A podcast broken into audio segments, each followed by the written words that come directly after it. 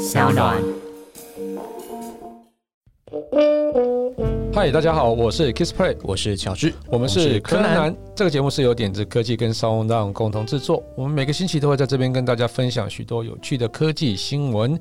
今天要聊一个吸尘器品牌 Dyson 啊，今天要聊吸尘器吗？不是，现在聊电动车。上一集有预告过，就说我们要聊一下 Dyson 电动车胎死腹中。应该很多人不知道 Dyson 居然有在做电动车吧？不知道啊，这个新闻其实蛮久以前的了，就不不是说蛮久以前，就是说传言传很久，呢但是证实的时候是在去年底被证实，被证实完之后没多久就把它收掉了，它证实没有办法继续做了。对啊，对啊，对啊，我们看聊一下这则新闻啊。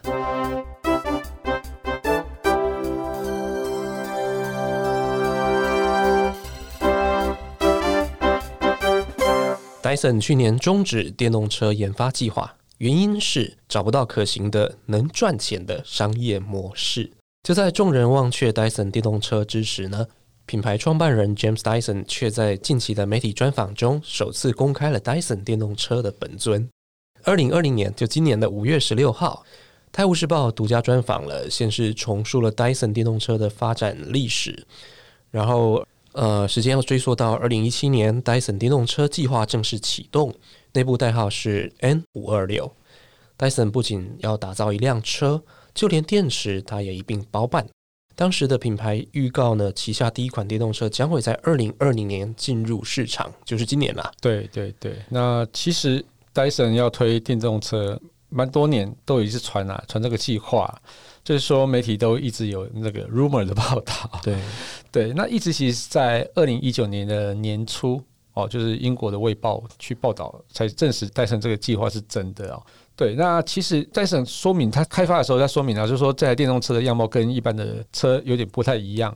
他是说，他这个车是可以又有越野能力又可以省电的一个方案，然后就会以用高底盘、低车身的一个方式来设计，然后让里面有更大的驾驶空间啊。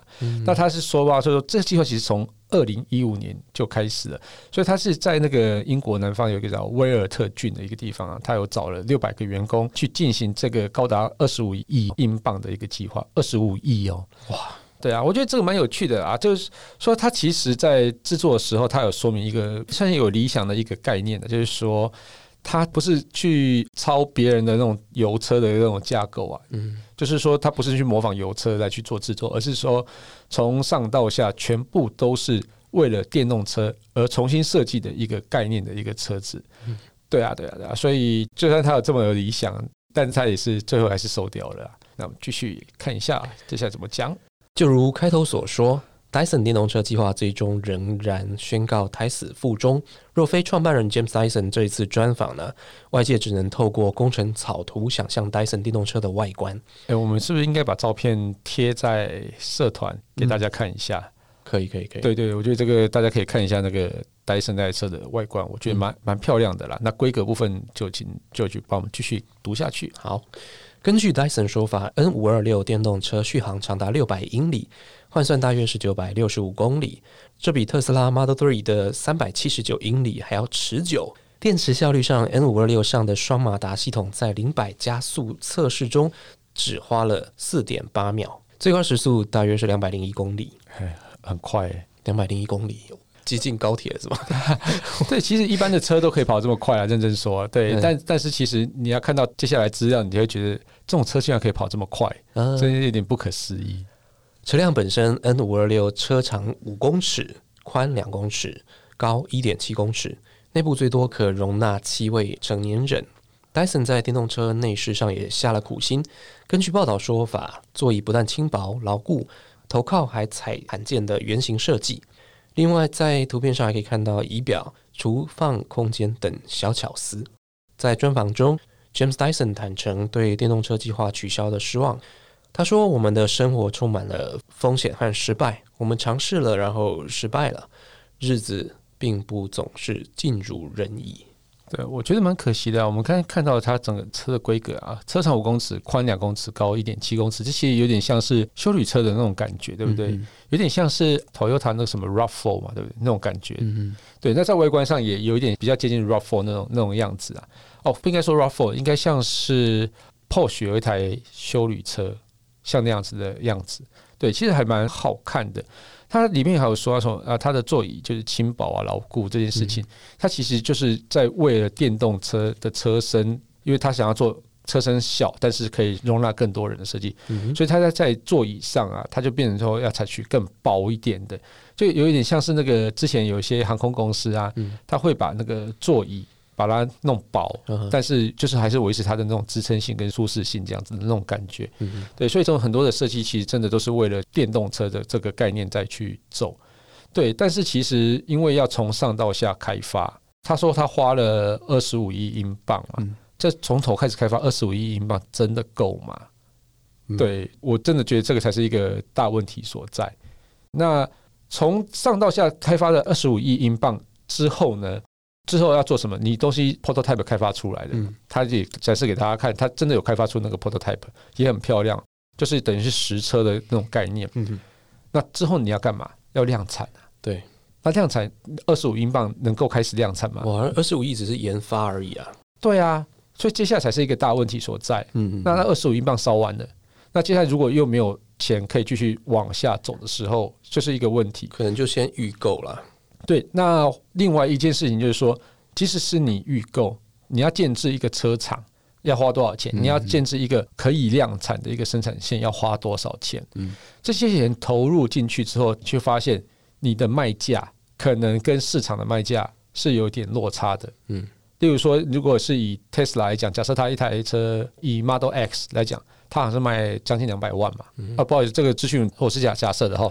呃，自从上次被网友念过之后，我就会开始很怕讲错资讯。啊。假设它是两百万左右，那如果说你这个规格相同的车，你卖了四百万，嗯，对，但是你车的品牌又不是像 Porsche 或是像那种奥迪那种，它本来不是做车的，对，那大家会买单吗？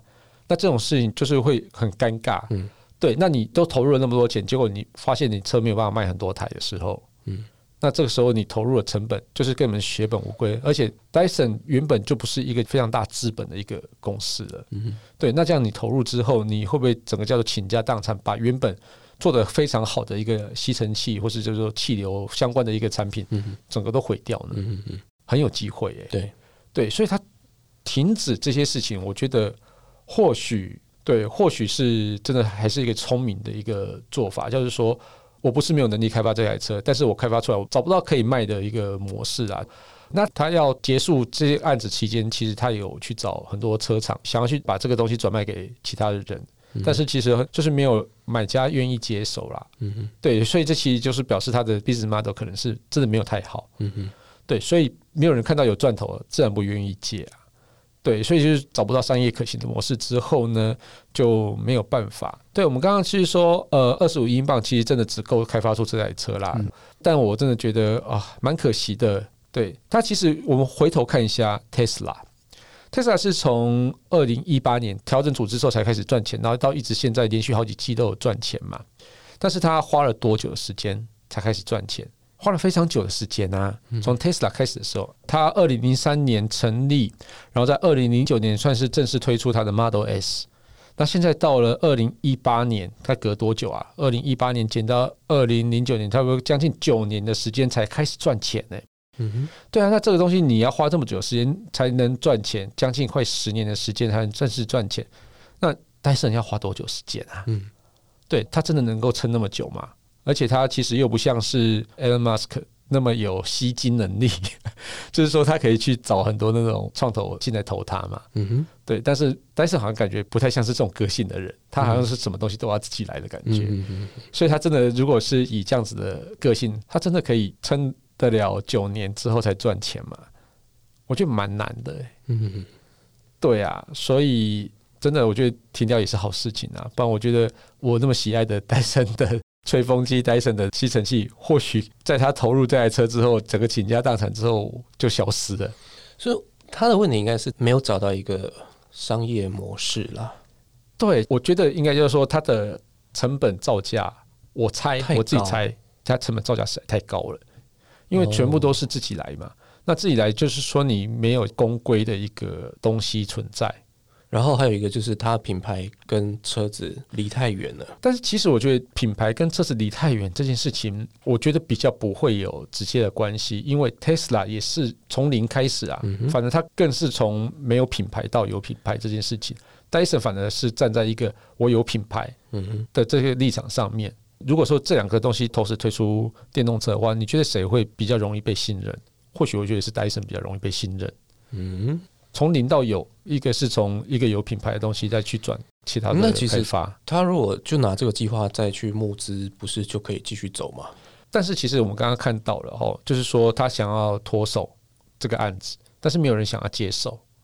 没有人想要接手，那第一个有可能自己戴森的条件谈的比较高，嗯那第二个是我真的是看不到获利嘛，嗯，就是你投资总是最期望的就是获利嘛，嗯，那我找不到获利的一个方式，我投资这些钱下去，我要开始烧钱去制造这些车。那根本就是非常不合理的事情嘛！就是第一个是在成本上面完全无法压下来。你看它其实，在行驶的里里程数比 Tesla 要高很多。但你可以变成是电动车的兰博基尼啊，或许超高档的啊，或许或许，但是全球限量十台啊，那那他赚什么？对，因为其实能够花这么多钱去买这种高价车的人，毕竟还是金字塔的顶端的人，人数没有太多。但是如果他想要像 Tesla 一样这样子，哦，像 Model S 这样子卖到全球各地都卖得很好，那是不是需要一个大家可以接受的价格内的一个车价才有办法畅销？没有畅销这件事情，自然成本更不可能压低。嗯哼，对，那成本不可能压低，你要赚也赚很少。嗯，那你如果说是像你刚刚讲的，要限量去做这件事情，那就是做来做心酸的而已啊。所有的。呃，无论是车或是在智慧型手机，高阶品牌的东西，通常都是叫做拉抬我整个品牌力的一个象征，而不是真正赚钱的。哦，我们不要去讲 iPhone 了，iPhone 那个是一个极端的例子。我们讲三星的手机，他们其实卖的最好的，通常都不会叫做旗舰机，卖的最好的都是中阶机。嗯，那以像华为、OPPO、呃、vivo，全都是啊。那个旗舰机拿来干嘛的？旗舰机我来展示说。哎，我跟你讲，我这个很厉害，我要打我，嗯，我这个东西可以拍到多好的照片，我可以有什么样的效能？那我来打，说我真的可以做到这么好的手机，但是大家就会知道啊，原来你这个品牌那么厉害，嗯，但我要买你的中介机，对，自身销售的是中介机，对对对对，了解了解，对，所以就是如果你再把它套用到戴森身上的话，就如果他今天车子是有分不同的规格、不同的阶层的话，是。可能就比较容易来实现这个商业模式啊。对，那但是其实你要想到另外一件事情，我我我有想要举 GoGo 的例子，我蛮我蛮喜欢举 GoGo 的例子啊。那 GoGo 其实现在在它的第一代的车的时候，它其实造价超级贵，也是卖一台赔一台嘛。那但是它继续坚持下来之后，然后再推出第二代、第三代、第四代，那它整个在成本是往下压的，但是其实它卖的很好啊。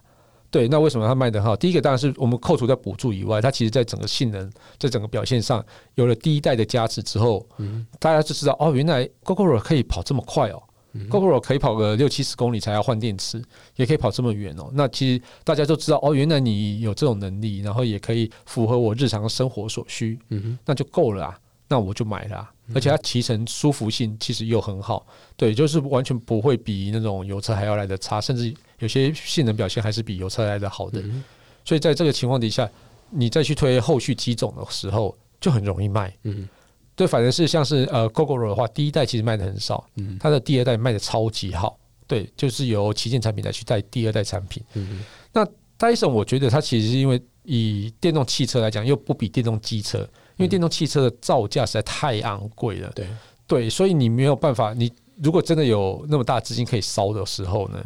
才有办法继续这样做下去。但是如果说你没有那么大的那种投资者来去投资你的时候，你可能这个东西很难继续再走下去。对，而且大家去看到你第一代就是在赔钱的时候，呃，你真的会有信心吗？除非你是在前期的时候，就是说他刚刚不是讲他投了二十五亿英镑，对，那这个是他自己投的哦。嗯对，如果他是在这个计划在起始的时候，他就开始去募天使轮 A 轮。或者甚至我募的钱有可能可以撑到第二代出来，你再继续做下去才有意义啊！对对啊，那你现在都已经做出来第一个产品，我第一代就是赔钱的，嗯，那你可能就大家投的意愿就会很低了。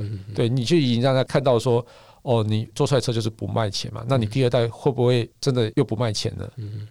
嗯，对，又不赚钱了？那这件事情就是让投资者会有一产生一些很多疑虑，怀疑啦。对对对，嗯对，尤其近期在整个经济的市场上又不是那么的好，嗯对，大家其实对于那种中美贸易战啊，或者说甚至一些经济也不活络了，在二零一九年的时候，虽然说那时候还没有 COVID nineteen 嘛，嗯哼对，但是那时候经济已经不活络了。不过我觉得结束掉也好了。如果今年二零二零推出的时候，大家那种预期经济萧条的状况底下，你真的还会去买买这么昂贵的东西吗？对，很少人可以买，对啊，嗯。所以其实呃，我编辑哦，就是说他给我一个非常有趣的一个东西，他是说电车还是一个奢侈品，它并不是哦像油车一样是民生必需品，而且大家是愿意去买的一个境界，它还没有到那个境界。嗯哼。对，等于是说你可能是想要表现一下叫做你的身份地位的时候，你可能会去买嗯哼，电动车。了解，对，而不是说，因为你这电动车所有的性能、所有的一个规格，油车全部都可以呀、对那为什么？而且你可以甚至更便宜的价格去买到油车，而且油价其实也比每公里跑的电费要来的低。嗯哼，对，那你为什么不要买油车就好了？同样规格、同样功能嘛，而且可以跑的里程数又更远。那所以这件事情就是说，电车现在目前还是身份的表征居多。我其实不太相信那么多人是为了环保去买电车啦。对，因为其实毕竟电车它其实在街边排放，它的确是可以达到一个效果。譬如说我在城市里面，这个台北一个盆地里面，如果是油车很多的时候，它排放出来的一个废气，其实会污染整个一个像盆地里面的一个空气品质，而且其实这个温度其实也会升高很多。对。那在电车的确可以造成这样子，但是其实我们回头看一下，它对于整个地球 overall 的一个污染，真的有降低吗？如果以火力发电厂的一个状态底下，它可能降低的有限。有限，对，嗯。那另外是在一个制造的成本、电池的回收、电池的开采。电池也是有污染。的，对，上一集有讲到很多的高密度锂电池都是用钴嘛，嗯，对，那钴这个就是稀有金属。那稀有金属的开发其实是也是一个非常重污染的一个状况。嗯。你要多少的油车，就是那些挖土机啊，嗯。或是说那些开采装置，要多少油嗯。才能挖出这么多你的钴矿，是。也是一个问题嘛。是，那回收又是一个问题的。嗯嗯嗯，对啊，对啊，所以在所有东西价格都没有办法降低旗下，你只能花高价去买啊。嗯哼，对，这是我的看法啦，大家可以 challenge 我。所以大家不要只看那个外表的车子啊，或是价格而已。其实对后面还有很多的这样电池这个细节，我觉得真的让我收获很多啊。嗯，对谢谢啊。那其实我觉得像是电动车蜂拥而至这件事情，也是跟法规很有关系啦。